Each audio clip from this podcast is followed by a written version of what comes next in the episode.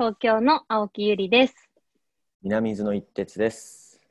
このチャンネル、あっぱれ火曜日は、元渋谷大学スタッフであり、小杉湯銭湯暮らしメンバーの青木と、南伊豆でイラストレーターをやってる一徹さんが、等身大で挑戦しているゲスト、通称あっぱれゲストをお招きし、今取り組んでいること、考えていることを根掘り葉掘り聞いていったりするラジオっぽい企画です。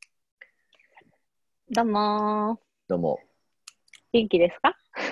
えー今日、もう9月なんですけど、私、今日、ヒリゾ浜っていう南伊豆のあの海に入ってきまして、あの9月なんですけど、あの海入れるんですよね。いいなもうめちゃくちゃ焼けました。ー。確かに顔がもう、もう赤っかかもしれない10 10本当に10円玉みたいな感じになっちゃってますが。はい。まだまだ伊豆は暑いんですね。まあまあ、そんな感じで、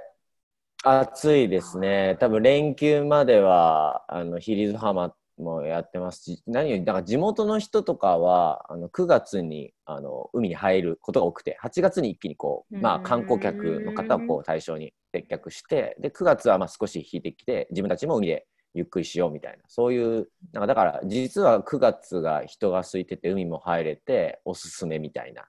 なるほど。私もまあそんな感じで今日海行ってきました。ゆうりさんはどうですか？どんなおどんな風に過ごしてますか？いや、なんか東京はもう結構秋みたいな空気に、なんか一気に9月になったら、なんかちょっと変わっちゃって、まあそれも都会の空気感だと思うんですけど、まあ例えば、なんかそういうショッピングセンターみたいなところの服とかも全部秋物になってたりとか、なんかやっぱりトレンドを追っかける場所だからこそ、なんか早くて、うん。すごい夏を終わらせたくない私にとってはすごいなんか、すごい虚無感というか、なんか急に、急に切なくなっちゃうみたいなのは毎年なんですけどね、はいはいはいなんかすごい、夏野菜とかは食べ続けてなんとか粘ってるっていうのが東京の様子かもしれないですなね。るほどね。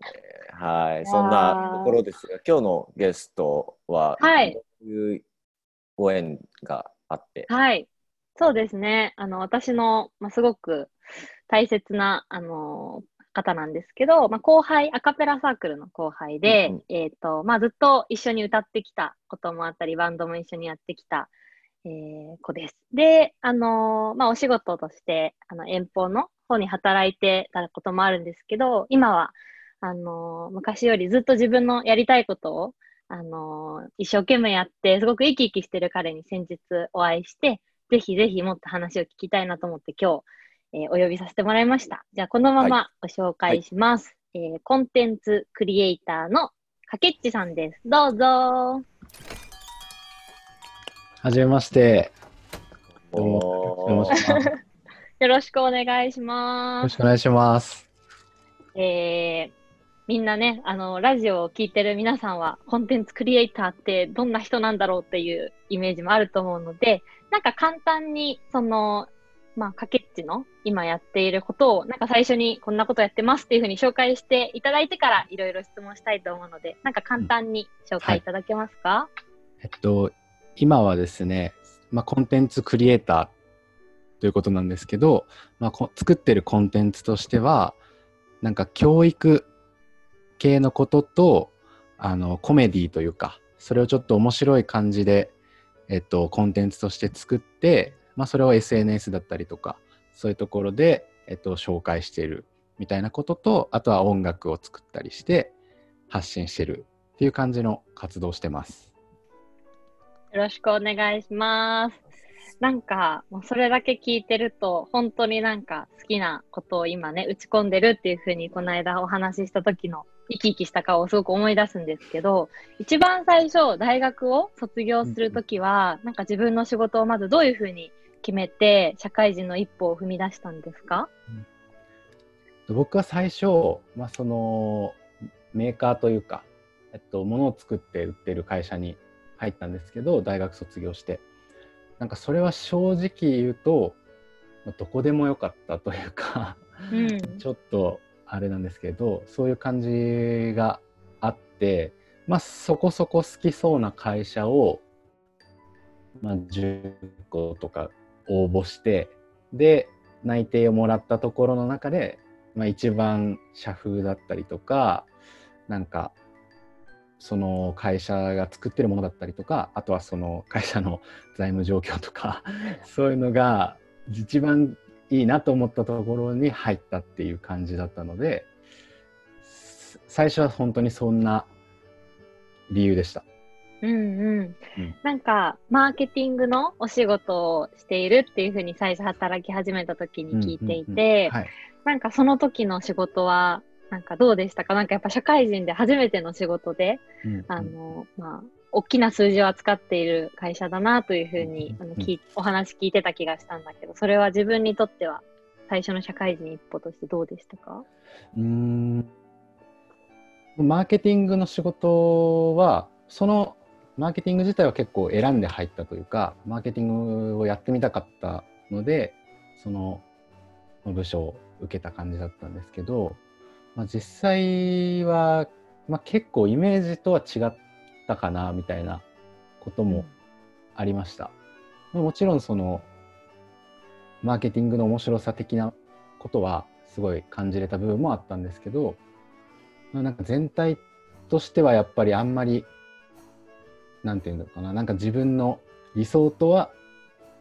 それをやってる自分は違うっていう感じはありました。なるほどなるほど。なんかそこからまあその今だと個人事業主っていう形で、うん、まあ仕事会社を辞めてあの東京にも戻ってくるっていうことだったと思うんですけどなんかそれを明確に決めた何かエピソードだったりとかなんか自分でこう覚えてる出来事みたいのはありますか？そうあの実はその僕はその遠方に最初就職してしばらく行ってたんですけど東京にその仕事で戻ってきてたんですそれで。で戻ってきててでそこの戻ってきてからの仕事が結構なんというか僕がやりたかった仕事にすごい近い仕事だったこともあって最初はなんというかまあちょっと満足度合いが高まった感覚ではあったんですけどでもなんかそれをやってる時になんか明確な事件的なことがあったわけじゃないんですけどなんかこのふと冷静になって考えてなんかこれをあと20年30年やってでその先に今の上司たちみたいな立場の人たちがいてなんかそれになりたいかな自分っていうのがもうなんかそれをすごい思ってしまってでなんかそれが結構僕が配属された部署が結構理想的な僕的には理想的な部署だったのでなんかそこですらそう思ってしまったっていうのが結構大きくてじゃあちょっと違う道に進もうかなってなりました。うんなるほど。なんかそこから今に至るまでどんなことが竹内さんの中であったんですか、えっと、まあ、最初は、あのー、友人が、仲いい友人がやってた、あのー、カフェを、まあ、一緒にやらないかっていう話になっていて、で、うん、あ、じゃあ、それをやろうっていうのが、まあ、実はその友人とは大学時代にも、まあ、似たような、まあ、カフェではなかったんですけど、似たようなことを一度やっていて、で、まあ、それの延長上的な感覚でもう一層自分でもうたちでやろうっていう感覚でやめてそれを手伝うっていうのを始めてでそれとほぼ同時期にその、まあ、今のコンテンツ作りみたいなその教育かけるエンタメみたいなことを、まあ、同時に始めてで、まあ、そこはゼロからのスタートみたいな感じだったんですけどどっちもこう徐々にやっていきでだんだんそれがこういい感じに伸びてきて、まあ、今に至る感じです。ありがとう。あのー、実際に今、まあ、コンテンツをね作ってると思うんですけど実際かけっちさんの役割というか実際に日々のコンテンツを作るためにどんなことを考えたりどんな役割を担ってますか、えっと、僕は基本的にはその企画動画そのものの企画だったりとかあとはその動画のディレクションというか、まあ、ここでこういうセリフを入れてとか、まあ、編集上ここはこうしたいとかっていうのを、えっと、僕はやってます。うん。なんかあの 本当に番組制作をしてるのかなみたいな、なんか視点だなと思うんだけど、なんかそういうのは独学でいいなと思うものを見ながらやるのか、何か勉強だったり、そういうコンテンツをクリエイトする、なんか視点、自分なりの視点は、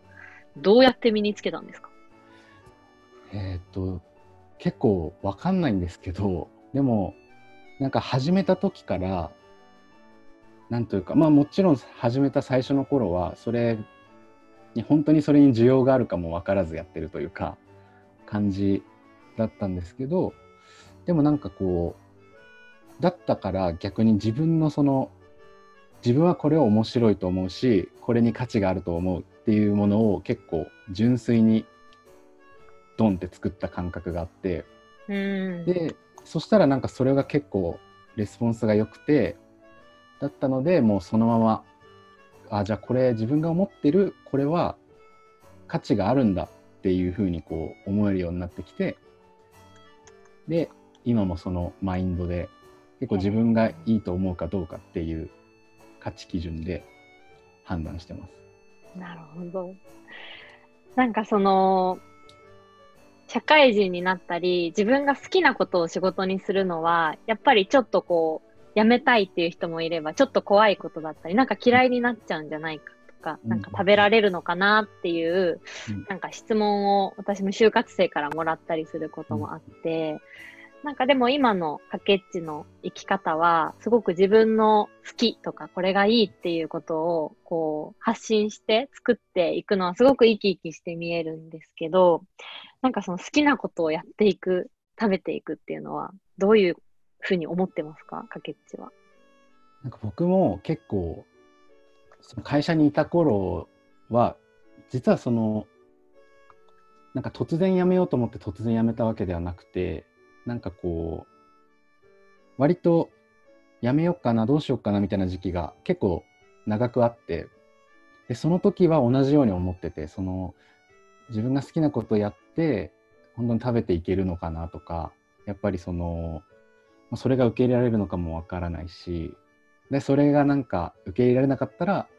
楽しくなくなっちゃうだろうなっていうのも予想してたしって思っ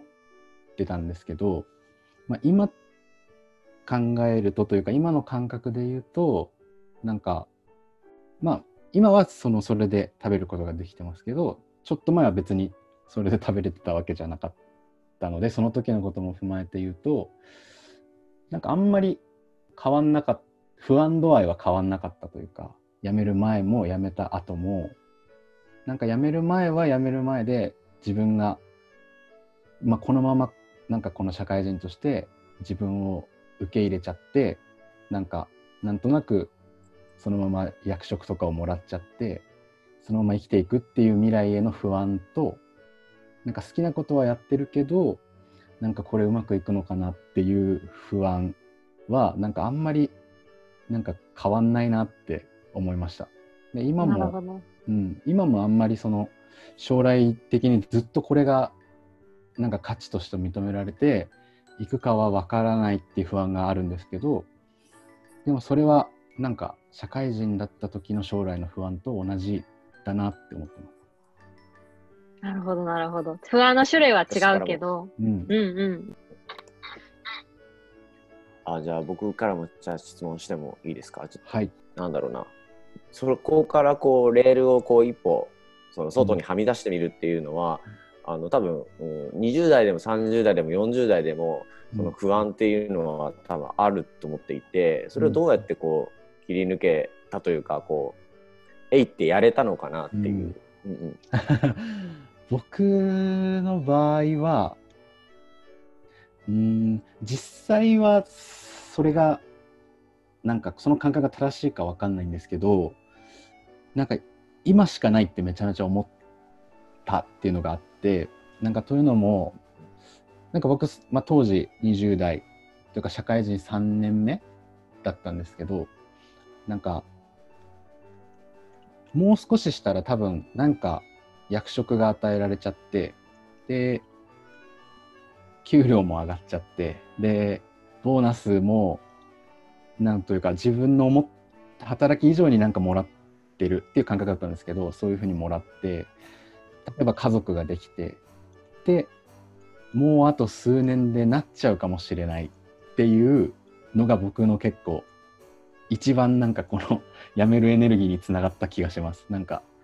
そしたらもうやめれない自分の性格ではっていうふうに思った。っていうのが結構正直なところです。うん。このまま流れに乗乗っていったら本当に乗っかっていく自分が想像できたというか。そうですねなんかそれでも正直いけちゃうなっていうかそれはそれで満足できちゃうんだろうなって うんうん自分それで満足できそうって思っちゃったっていうのがなんかそれにこうなんかそれが嫌だったというか、満足できる自分も想像できてそれがうんなんかなっていう。なんかそうなっちゃうのは嫌だなって思っちゃって。それでこう一歩踏み出した最初の一歩って例えば当時思い出すのは結構難しいかもしれないですけど、うんうん。小さな一歩って考えたら何がありますか？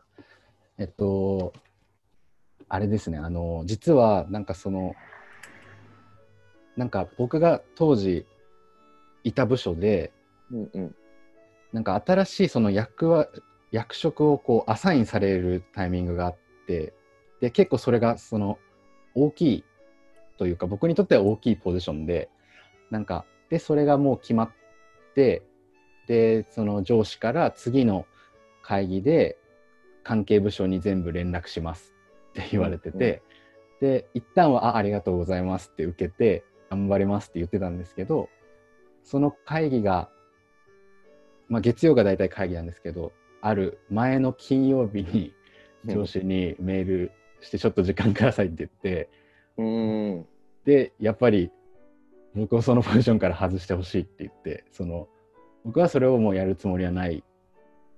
というか、まあ、その時はもう結構やめようかなと思ってたので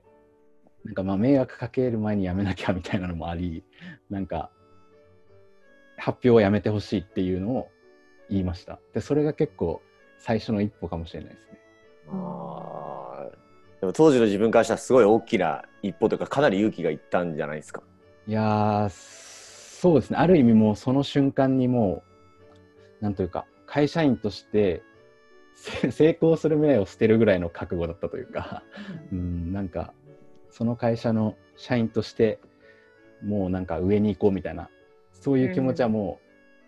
う完全にやめてました。うんなんか話を聞いね話を聞いててなんかその自分のもう一人の自分がなんかいる感じがあって、うん。なんかここに残ってここでこう仕事をしてなんかこうなんとなくいいっちゃうっていう風になんか言ってた自分をこうなんか対比させながら、なんかそれは違うみたいななんかその自分に対して言ってるっていうのがすごくなんか印象的だなと思ってて、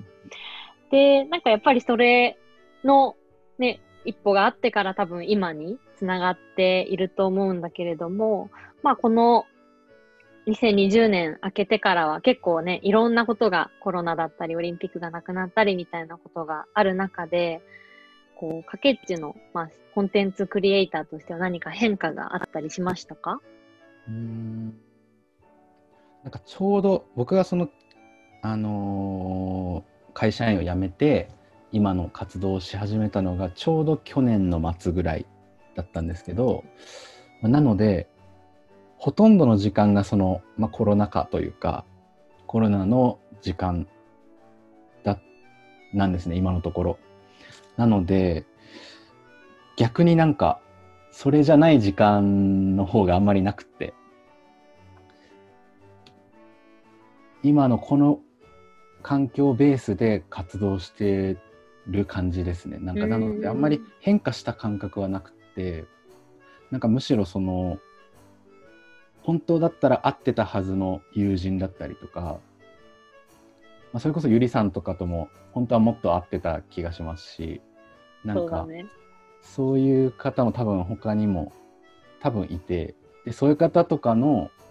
なんかそのリアルな反応とか僕たちがやってることに対しての反応とかがほぼない環境なので逆になんか何の影響も受けない感じというか そういう。期間でした。ああ、確かに。なんか今、やっぱりそのいろんなクリエイトするスピードも、まあもちろんそのかけっちの場合は音楽も、うんあの曲を作ったりっていうのも今まさにやっていると思うんだけれども、なんかこれからやってみたいこととか、なんかこんなことを今楽しみにして動いてますみたいな直近のそのかけちのコンテンツクリエイトをしていることもぜひ教えてほしいです。そうですね。まあ、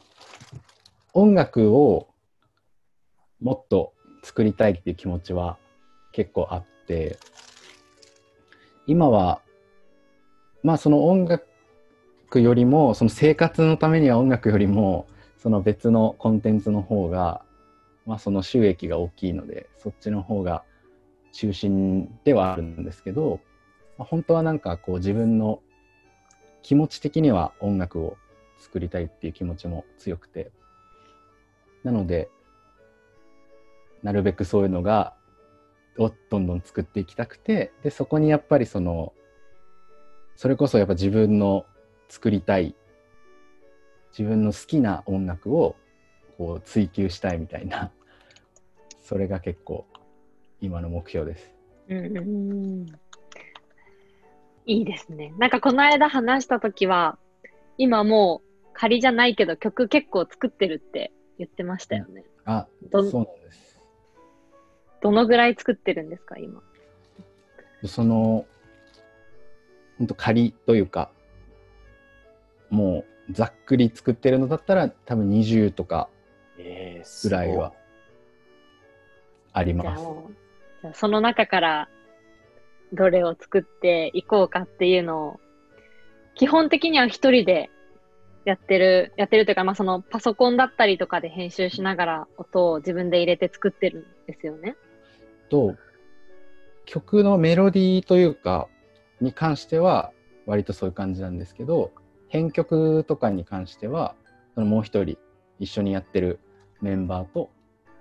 こう話しながらとかまあ彼もすごく音楽にこう気持ちがある人なのでやってもらったり編曲してもらったりみたいな話しながらこう作っていくみたいな感じですね。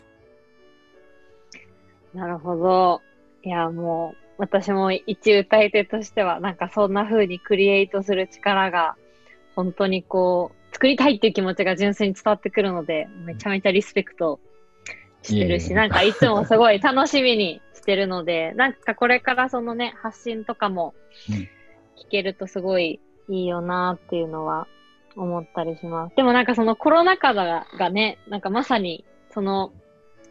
自分の職業としてのコンテンツクリエイター変わったっていうのはなんか今聞いて、なるほどと思って、でもコロナが明けたらまたちょっと変わるのかもしれないですけどね。そうですね、むしろなんかどうなるんだろうみたいな、なんか みんなにどう思われてるんだろうみたいな ちょっと不安です。そっかそっか。なんか逆に今このコロナになってどういうふうにこう時代というか変化というかを見てますか、うーん、難しいですね。うんまあ、もちろんなんか仮の今の自分のうん状況でもいいしうん。なんだろう、うん。それで言うと、うんうん。うーん僕はそのちょうどコロナにのこういう状態になる前に会社を辞めていたのであの、まあ、個人事業主になっていたのでちょっとわからないんですけどどういう感じでオペレーションされてるのかがリアルにはわからないんですけど、まあ、なんとなくなんか僕らみたいな活動をしてる人にとっ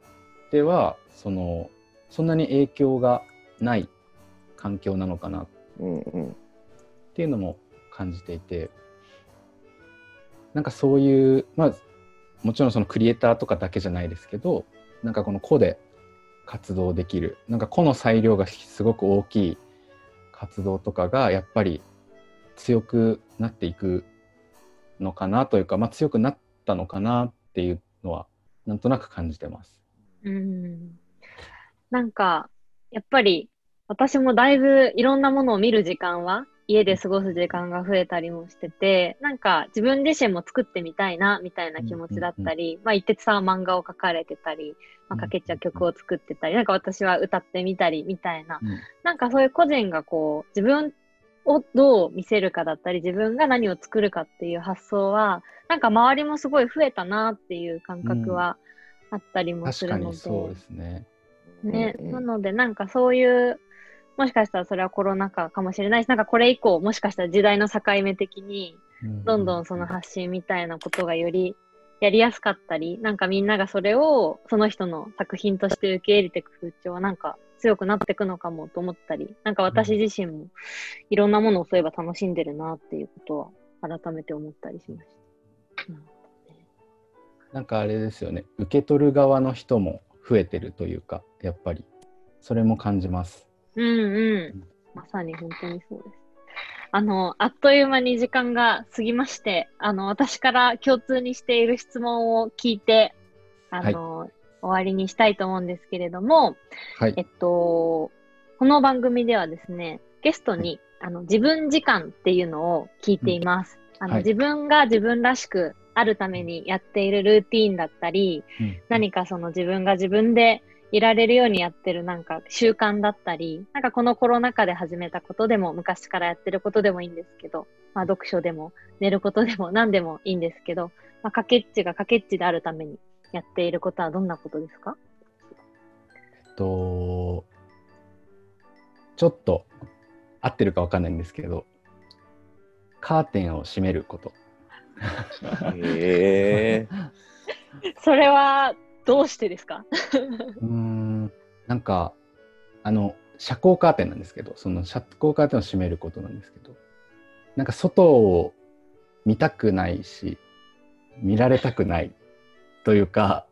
完全にこう一人の空間で作業をするっていうのが結構ルーティーンというかそこになんかこだわりがあるかもしれないです。うーん、それは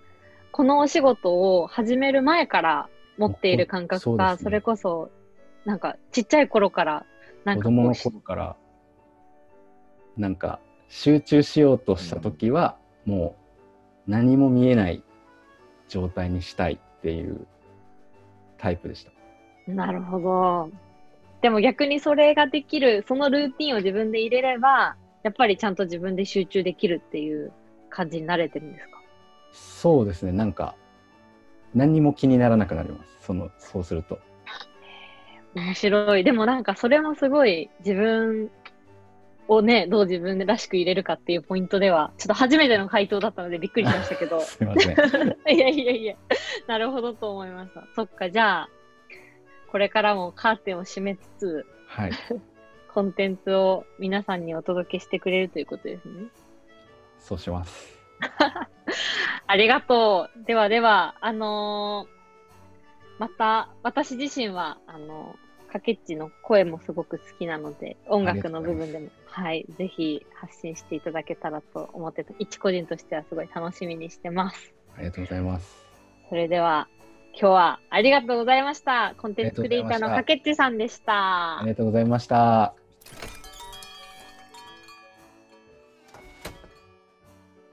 はい。どうでしたかっていうことで、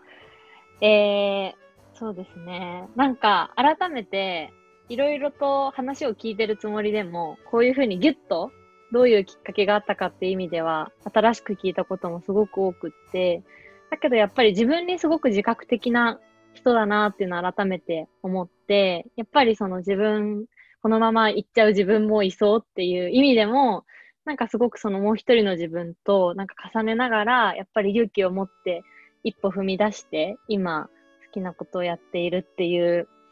トーリーも含めて、なんかやっぱ等身大にあの自分の考えをあの発信してる人だなっていうの改めて知れた時間だったなと思いました。どうでしたか？そうですね。なんか昔のその抱えてた不安と今の